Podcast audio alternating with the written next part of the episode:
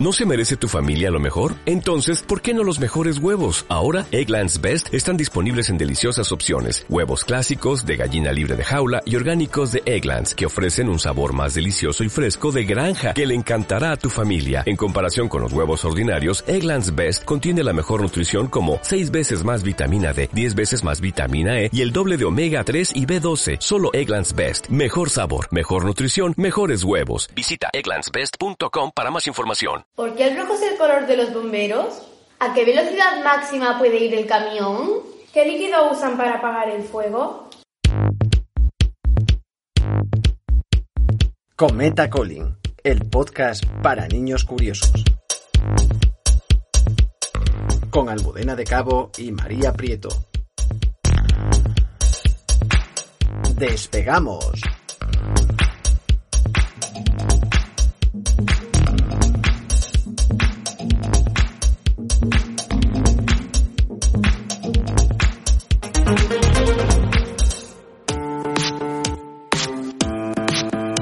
Chicas, ¿sabéis si tenemos cerillas o un mechero en casa? Esa pregunta viniendo de ti me suena a peligro. A mí también. Colin, ¿tenemos algo que temer? Bueno, a lo mejor. Quería lanzar unos petardos en el patio con los vecinos y como a ellos sus padres no les dejan usar mecheros, yo me he ofrecido a llevar uno. Colin, ¿y no te has preguntado por qué sus padres no les dejan? Con el fuego no se juega. Eso lo saben bien desde la antigüedad y eso mismo explica también la existencia de los bomberos. ¿Sabes cuándo aparecieron los bomberos? ¿Cuál fue el primer gran incendio de la historia? ¿Qué hay que hacer para ser bombero? ¿Qué pasa cuando la sirena de los bomberos suena cinco veces? ¿Cuáles son las principales tareas de un bombero? ¿O cómo se debe actuar en caso de incendio? Esta última pregunta creo que la puedo contestar yo. Sí, porque al preguntarnos por el mechero has creado una situación de emergencia en esta casa. De hecho, Almudena y yo hemos estado a punto de echar llamas por la boca. Qué poca fe tenéis, chicas. Yo, en caso de incendio, me teletransporto a mi planeta y listo. Y vosotras, lo ideal es que mantengáis la calma y llaméis a los bomberos.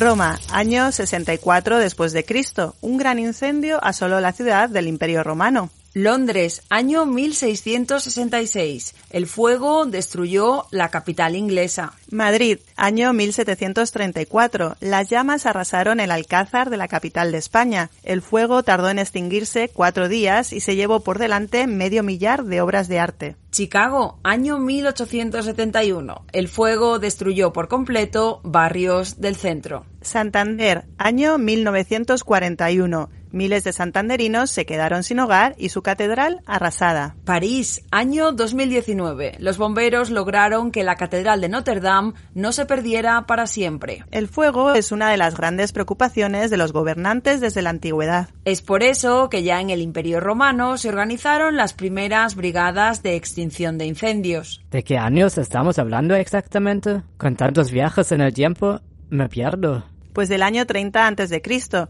En ese tiempo, el senador romano Craso creó la primera brigada de bomberos. Tenía a sus órdenes un total de 500 esclavos en una ciudad en la que la gente vivía entre lámparas de aceite, montones de paja y construcciones de madera. Claro, eran materiales que arden fácilmente. Craso se hizo muy rico porque enviaba a sus hombres a apagar el fuego, pero la condición era que el propietario de la vivienda se la cediese a un precio muy escaso. De esta manera apagaba el fuego y se quedaba con el edificio. Se dice que los mismos empleados de Craso provocaban los incendios, algo muy probable, aunque nunca llegó a probarse. Sus cuadrillas llegaban muy rápido hasta el incendio, pero no lo empezaban a sofocar hasta que no habían negociado el precio por su servicio. Pero el negocio de Craso se terminó un siglo más tarde cuando el emperador romano, César Augusto, creó el primer equipo de bomberos profesionales. Estaba formado por esclavos que recibían el nombre de vigiles, es decir, vigilantes del fuego. ¿Y en qué se diferenciaban de los hombres de Craso? Los vigiles estaban organizados como si fueran un ejército, eran disciplinados y trabajaban muy bien en equipo. Además, estaban entrenados específicamente para luchar contra el fuego. En cada uno de los diez barrios en los que estaba dividida Roma actuaba una compañía formada por varios hombres. Unos transportaban el agua y otros la arrojaban al fuego con bombas de mano. Otros se sujetaban a los techos y paredes de los edificios en llamas con lanzas provistas de ganchos. El resto se ocupaba de tareas de derribo y de auxilio de personas. Y si algún ciudadano romano entorpecía la labor de extinción del incendio, el jefe de los vigiles podía incluso arrestarlo o imponerle un castigo. En total, unos 10.000 hombres fueron los primeros bomberos profesionales de la historia. Su disciplina y buen hacer no fue, sin embargo, suficiente para controlar el primer gran incendio de la historia que arrasó buena parte de Roma en el año 64 cuando Nerón era emperador. Normal,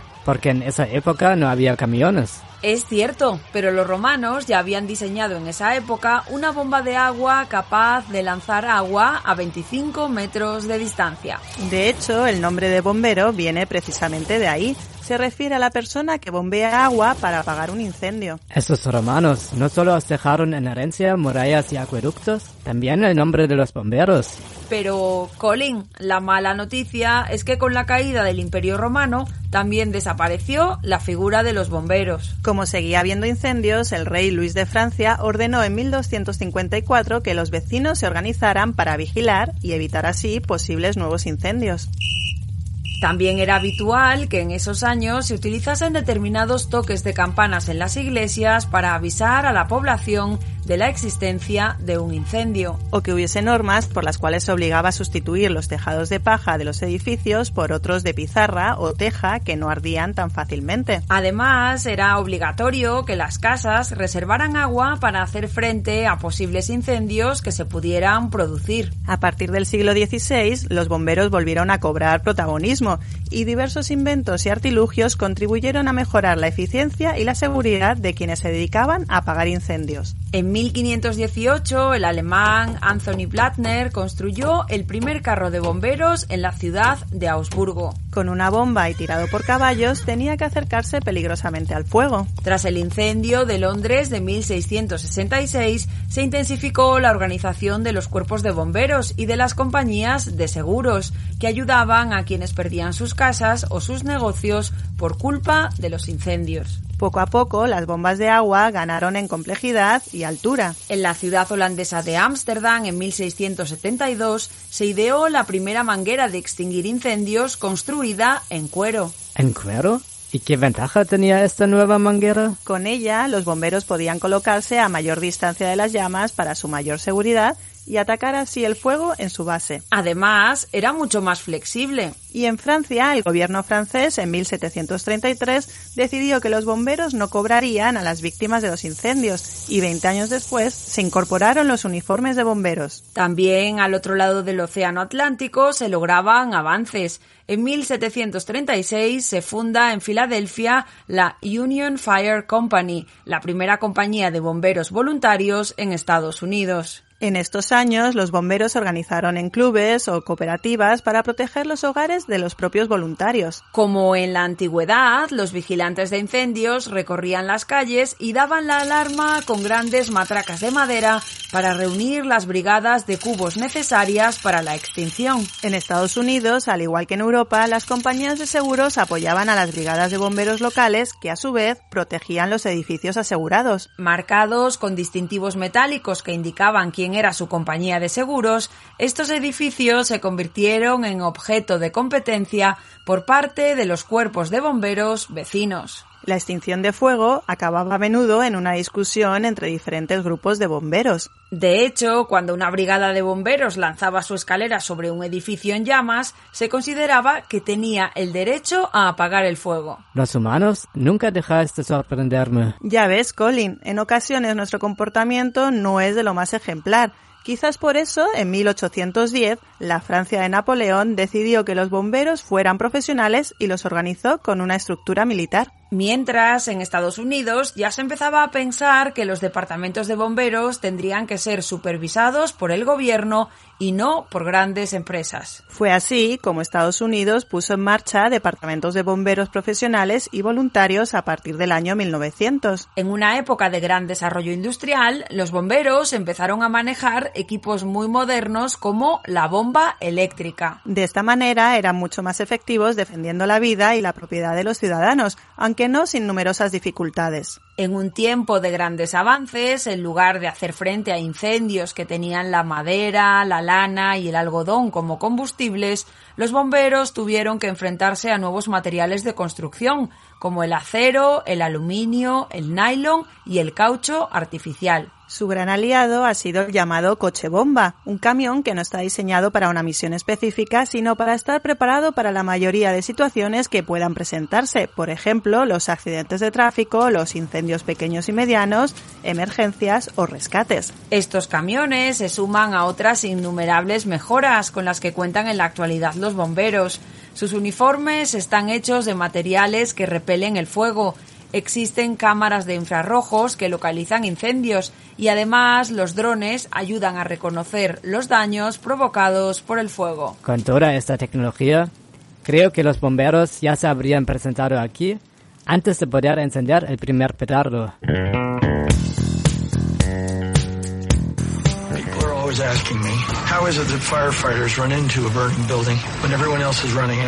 Lo primero que miramos eh, cuando llegamos a un incendio principalmente es si el fuego está saliendo por las ventanas o si está dentro del edificio, porque es muy importante para tomar una decisión de cómo apagarlo.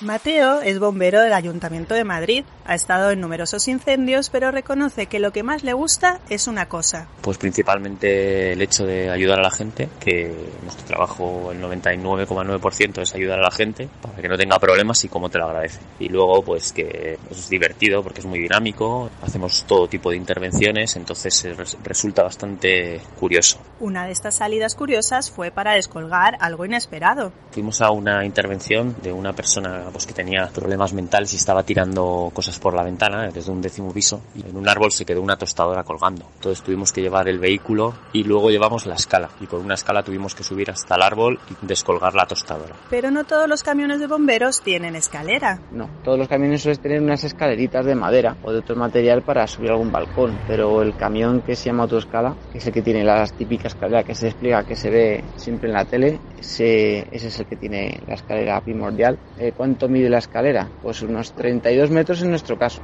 Hay otros cuerpos de bomberos que viven en ciudades con edificios mucho más altos que llegan a 50 metros. Nos explica Alex, bombero de la Comunidad de Madrid. Los camiones, que nunca van a más de 100 kilómetros por hora para poder frenar en caso necesario, llevan entre 3.000 y 3.500 litros de agua dependiendo del vehículo. Además, tienen numerosos cajones y compartimentos. Ahí llevamos de todo: espumas, mangueras, eh, máquinas hidráulicas para cortar coches, llevamos material para eh, accidentes eléctricos para no electrocutarnos, llevamos ventiladores para quitar humo, llevamos material para eh, cortar todo tipo de materiales, llevamos cantidad de cables, llevamos luces, llevamos de todo. También dependiendo del vehículo van más o menos bomberos en él. Pues en aquí en la Comunidad de Madrid cabemos cinco bomberos. Solemos ir en el camión normal, que es la bomba normal. Si vas ya a un tipo de vehículo que es para accidentes de tráfico, de dos a tres, y en la autoescala, que es el vehículo que tiene una escalera muy larga, también de dos a tres personas. A los accidentes de tráfico acuden cuando hay gente atrapada en los coches o para retirar los vehículos de la carretera con ayuda de la grúa que tiene el camión de bomberos en la parte de atrás, mientras para hacer frente a los incendios van protegidos con un pesado traje. El traje es un traje ignífugo, es decir, que resiste el fuego y sí pesa bastante. Cuando vas equipado con todo, con traje, con botella de oxígeno, bueno, el resto de herramientas son alrededor de unos 20-25 kilos. Y sí, da bastante calor porque no transpira, que lo que hace el traje es evitar que el, el fuego atraviese, entonces no transpira y pesa bastante y da muchísimo calor, sí. Mateo hace frente a este calor hidratándose mucho, pero lo que más le cuesta es cuando le llaman de madrugada. Pues a mí principalmente que sea a las 3 de la mañana y den una salida, porque tienes que rápidamente salir corriendo a la zona de la ropa, vestirte, montar en el camión y espabilarte. Hay que tener en cuenta que sus jornadas son muy largas. Eh, nosotros eh, trabajamos en turnos de 24 horas, es decir, son 24 horas desde las 8.45 de la mañana hasta el día siguiente a las 8.45 y trabajamos un día y libramos cinco. El aviso llega normalmente a través del teléfono de emergencias 112 y dependiendo de la emergencia salen veloces del parque de bomberos como nos cuenta Alex. Es lo que tratas en ir corriendo a, tus botas, ponértelas y subirte al camión. 20 segundos, 30 segundos, 50, depende de, de dónde te pille en el parque. Si en este momento te imaginas a Alex descendiendo por la barra para llegar al camión, puede que quedes algo decepcionado. En muchos sitios no se usa porque es más a modo de costumbre o de homenaje o para cuando vienen los niños tiran por ella, pero en general las escaleras tardan lo mismo y nosotros en general siempre bajamos por las escaleras, pero vamos, nos podríamos tirar por la barra perfectamente aunque se usa poca. Mientras esperan que llegue un aviso, los bomberos revisan los camiones, el material, hacen maniobras para no olvidar ningún procedimiento, van a la compra y hacen la comida. La vida de un parque de bomberos se parece bastante a lo que se puede ver en el cine. Sí, es bastante parecido. La verdad es que somos como una familia en la que todo el mundo participa, todo el mundo se implica y es bastante bueno. Luego hacemos también deporte juntos, comemos juntos, como estamos 24 horas, pues es como estar pues, con tus amigos en un hostal o en un hotel. Llegados a este punto, solo nos queda saber cómo actuar ante un incendio. Lo más importante en un incendio, si por ejemplo es en un edificio, es intentar aislarse la vivienda. Si el fuego está en tu propia vivienda, pues evidentemente no, o intentar cerrar. Lo más importante es cerrar las puertas donde se encuentre el fuego. Es decir, si eh, estoy en una habitación y veo que el fuego está en el salón, cerrar la puerta del salón, como sea, y irme a otra habitación, cerrar la puerta y abrir la ventana para que sea visible. Lo que no se debe hacer nunca es intentar atravesar el humo. Si por ejemplo abro la puerta de casa porque el incendio es en otra vivienda y el humo está en toda la escalera, no intentar bajar. Es mejor quedarse en casa, cerrar la puerta, poner una toalla mojada en la parte de abajo de la puerta para que no entre el humo y hacerte visible la ventana para que los bomberos te vean. Para saber más sobre el mundo de los bomberos, conectamos de inmediato con la Asociación Española de Lucha contra el Fuego. Allí nos espera Juanma Olaya. Él es bombero y socio de esta asociación desde 1998. Cuando pensamos en la figura de un bombero, nos imaginamos al bombero que apaga fuegos en las ciudades, pero no son los únicos. ¿Cuántos tipos de bomberos hay? Eh, bueno, pues yo diría antes de contestar a esta pregunta que ya hace tiempo eh, no solo podemos hablar de la figura del bombero, sino también de la figura de la bombera y además con todo el respeto y admiración a todas las compañeras que acceden a esta maravillosa profesión. Bueno, ya contestando a vuestra pregunta, seguro que habéis oído hablar de los bomberos de aeropuerto, eh, siempre velando por la seguridad de todos los pasajeros, tanto en el despegue como en el aterrizaje de los aviones. Eh, también conoceréis a los bomberos forestales, o habéis oído hablar de ellos posiblemente, eh, los cuales hacen una grandísima labor preventiva en invierno y otoño, realizando pues limpieza de vegetación, y en verano, que es cuando más probabilidad de incendio tenemos, pues acuden a la extinción de todos estos incendios de montes y masas arbóreas cuando estos se producen. En grandes industrias, eh, pues también podemos encontrar lo que conocemos como bomberos de empresa, y que realizan también un gran trabajo preventivo, evitando que se produzcan incendios en los centros de trabajo. Y como no, eh, también habréis oído hablar mucho de los bomberos pertenecientes a la unidad militar de emergencias que acuden cuando hay grandes incendios. También os diré que estamos los, los bomberos urbanos, entre los que yo me encuentro, y que nos encargamos de realizar nuestro trabajo en ciudades o poblaciones más pequeñas protegiendo pues a los habitantes que habitan en ellas, a sus viviendas y su entorno. Y ya por último deciros que en ciertas partes también existe la figura del bombero voluntario, como por ejemplo en el caso de Cataluña. ¿Y cuáles son exactamente las funciones de los bomberos? ¿Qué tareas desempeñan? Bueno, pues yo diría que las funciones que tenemos que desempeñar los bomberos pues son muchas y muy variadas. Eh, os comentaré de manera muy breve algunas de ellas, si os parece. Eh, veréis, asistimos al rescate de personas y animales cuando se nos requiere, tanto en accidentes de tráfico, en el mar, en la montaña o en cualquier otro lugar que podáis imaginaros. ¿Os imagináis un animal que cae a un canal o un río por el que pasa mucha agua y que no puede salir? Pues nosotros eh, le ayudamos a que salga y le ponemos a salvo. Realizamos la extinción de cualquier tipo de incendio que pueda suponer un peligro y también pues hacemos revisiones eh, para hacer cumplir la normativa de seguridad contra incendios y que todo esté en perfecto estado.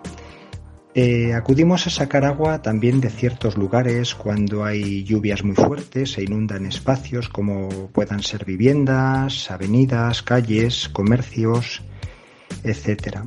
Y también cuando hay temporales de mucho viento y caen los árboles al suelo, se rompen grandes ramas, pues las retiramos para que no supongan un peligro para nadie.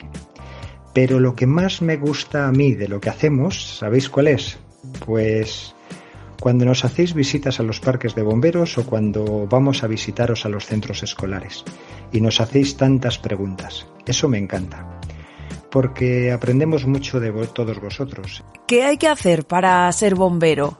Pues sería muy importante que lo primero fuese tener unas inmensas ganas de ayudar a los demás y sentirlo, sentirlo de verdad. Tener mucha ilusión y constancia en la preparación de todas las pruebas que se exigen para aprobar los exámenes. Eh, os diré que hoy en día, en la mayoría de los sitios, eh, se requiere para poder presentarse a ser bombero o bombera una titulación académica de bachiller superior o equivalente y en algunos lugares tener el carnet de conducir de camión, porque como ya sabéis también tenemos que llevar camiones los bomberos.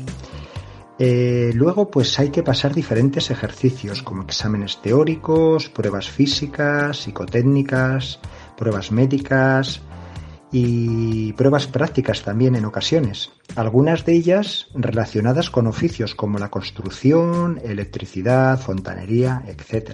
Y en algunos lugares también tienes que realizar pruebas de conducción de vehículos. ¿Pasáis miedo los bomberos? Creo que un poquito de angustia ¿eh? en ocasiones sí que pasamos. Eh, cuando se nos acelera un poquito el corazón, ¿verdad? Esto nos pasa en aquellos momentos eh, en los que te das cuenta que las cosas no están saliendo como esperabas y que hay un peligro que no somos capaces de tenerlo del todo controlado. Por ejemplo, os diría cuando vamos a un incendio en el campo y hace mucho, mucho viento y te das cuenta que el fuego, si no lo controlas pronto, pues puede llegar a un pueblo, a un monte con mucho arbolado, etcétera. Y esos momentos, ¿verdad? Pues son difíciles.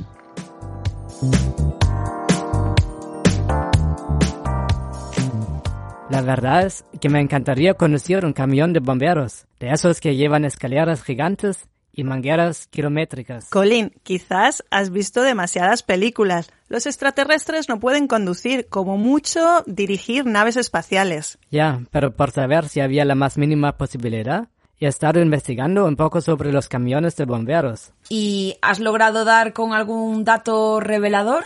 Pues creo que sí. He descubierto por qué los camiones de bomberos de todos los países son de color rojo. Anda, pues es algo en lo que no había caído, pero es verdad, son todos rojos. Pues no es por casualidad. Tienen este color rojo para que puedan verse en cualquier circunstancia.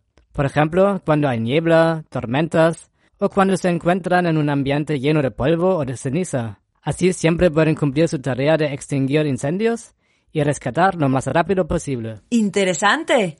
Pero en tus investigaciones no has encontrado nada de extraterrestres conduciendo camiones de bomberos, ¿no? Pues no, voy a ser el primero. Activen la alarma. Esto es una emergencia.